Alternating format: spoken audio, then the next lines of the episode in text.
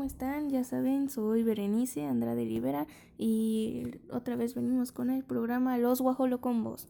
Bueno, esta vez el día de hoy hablaremos sobre el aborto. Bueno, pues empezaré yo con la introducción. El aborto es un procedimiento para interrumpir el embarazo. Se utilizan medicinas o cirugías para retirar el embrión o el feto y la placenta del útero. El procedimiento es realizado por un profesional de la salud con licencia. Pero ojo, esta decisión del aborto es muy, pero muy personal. No puedes andar dejando que tu mujer te digan que lo tienes que abortar si tú no lo quieres abortar. Y pues tampoco, si tú lo quieres adoptar, tampoco puedes permitir las decisiones o, o influencias sociales que te digan que no, que no debes abortar porque debes de tener el hijo, como pues ya se pensaba en las tradiciones, ¿no? Pues si la mujer se embaraza, pues lo tiene que tener, lo tiene que mantener, tiene que formar su familia y casarse. Pero pues actualmente ya no estamos hablando de eso. Todos sabemos que hoy en día los adolescentes tienden mucho a embarazarse, que porque no se cuidaron, que no usaron los métodos anticonceptivos, correctamente o simple y sencillamente no supieron, se les olvidó en el momento de la calentura y pues requieren al aborto debido a que pues no desean al niño. Pero pues esto es un tema pues, personal, pues, es decisión de ustedes como jóvenes, personas mayores si lo desean así y pues ahí como ustedes lo vean. Si se piensa someter a un aborto, la mayoría de los profesionales de la salud sugieren asesoría psicológica. Pues eso es realmente correcto, ¿saben? Ahora, otro dato. En México, la mayor parte de los abortos practicados son abortos clandestinos. Realmente no están, pues, todo legalizado porque, pues, apenas empiezan a implementar las leyes de que ya el embarazo es legal. De hecho, y en Oaxaca el embarazo es legal. Entonces, pues ahí sí quieren abortar. Ah, no es cierto. Pero este es un tema demasiado profundo, demasiado personal y pues un embarazo clandestino implica que podría ser inseguros. Em, si no tienen información necesaria, pueden poner en riesgo su vida, la salud de pues en este caso del embrión, porque pues al salir mal un aborto clandestino, pues entonces el bebé puede tener, padecer diversas enfermedades que pues si de por sí no lo querías tener y luego pues teniéndolo y con una enfermedad pues realmente puede ser demasiado riesgoso. Los abortos clandestinos, estos son una consecuencia de las leyes restrictivas que pues siguen existiendo, como les decía pues si quieren abortar, pues tienen que hacerlo ilegalmente porque pues las leyes, las autoridades no se lo permiten.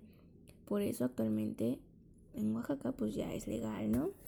Eh, legalizar el aborto es una forma contundente de responder a las necesidades reales de las mujeres y no incrementa el número de procedimientos realizados.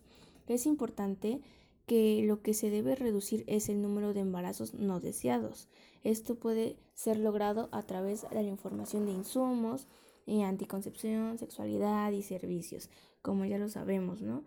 Eh, si todas las personas utilizaran métodos anticonceptivos y lo hicieran correctamente todo el tiempo, mm, no existirían tantos embarazos mm, no deseados como para poder generar un aborto. Ahora, hay de embarazos a embarazos. Por ejemplo, puede ser un aborto, pues cuando tú lo deseas, ¿no? Pero a veces se tiene, eh, hay diferencias, influencias. Por ejemplo, ya estás tú en vida, eh, tú estás en riesgo de vida, el bebé está en riesgo de vida en caso de que lo quieras tener. Y pues ahí tienes que tomar la decisión de que vives o mueres, ¿no? Eh, y si decides darle vida a tu hijo y tú morir, pues esa es una decisión. Pero si decides vivir tú y dejar morir a tu hijo, sería y sigue considerando como un aborto, porque no estás permitiendo el nacimiento de una nueva vida, en este caso. ¿Alguno de ustedes sabe eh, por qué son los abortos o las diversas causas de los abortos? Normalmente todos dicen, ¿para qué abortar tú? Te hiciste, tú quisiste tener relaciones, pues tú te haces responsable, ¿no? Pero no es tanto ese el caso. El caso es mm, los diferentes tipos de influencia. Cuando uno es joven, hablando de jóvenes adolescentes, eh, recorren mucho así como, ¿lo vas a tener? ¿Realmente lo vas a tener? No, no lo tengas. O sea, ¿qué onda ser mamá a los 18 años, 17, 15 años? Que es lo que se está viendo más actualmente. Entonces esa es una influencia. Ahora, puedes estar de acuerdo o no de acuerdo en el embarazo. Los que están de acuerdo en el embarazo, pues tienen sus causas, ¿no? Dicen, número uno, ¿Para qué va a tener a un hijo que no va a cuidar, que puede estar de vago, del que no se va a ser responsable, del que puede estar pues simplemente pues malcriado? Cuando una mujer no quiere tener a un hijo y lo tiene, pues simple y sencillamente lo va a odiar, le va a hacer la vida de cuadritos al hijo. Y pues tampoco es muy bien visto dejárselo pues a la abuela, ¿no? En este caso la mamá de la que decidió tener el, el hijo. O le obligaron a tenerlo. Entonces muchas personas dicen, pues sí, aborta porque pues no puedes tener así a un hijo. Ahora, muchas personas, y es lo que normalmente se ve, eh, dan permiso, el cual no lo tienen porque volvemos a lo mismo, es una decisión personal de decir, ok, pueden abortar, como dándoles el permiso de pueden abortar, eh, solo si es en caso de violación. En este caso, hablando de una violación, pues ya estamos yendo a un tema más extra, extra, pues, porque es una violación. Ahí la mujer va a decidir si realmente lo va a tener porque le puede traer malos recuerdos y está en el compromiso de tenerlo porque sigue siendo un hijo o no tenerlo por el simple hecho de que cuando lo vea le va a dar asco, le va a dar, no sé, le, le puede traer recuerdos que ella no quiere tener. Entonces muchas personas dicen, ok, ahí estoy de acuerdo con el embarazo, ¿no? Y no, no es así. Es una decisión tuya, mujer, si lo quieres o no lo quieres tener. Pero en la sociedad en la que vivimos, pues es muy prejuiciosa, perdón. Eh, todos están viendo quién ya tiene un hijo, quién no tiene un hijo. En caso de los mayores, en este caso mayores de 27 años, ya son ellos, ya tienen un poco más de percepción sobre la vida de un hijo, las responsabilidades y ya ahí es normalmente cuestión de pareja si lo quieren o no lo quieren tener. Muchas mujeres pueden decir, no, pues es que mi esposo, mi marido ya no lo quiere, entonces yo para qué voy a tener un hijo y pues deciden abortarlo.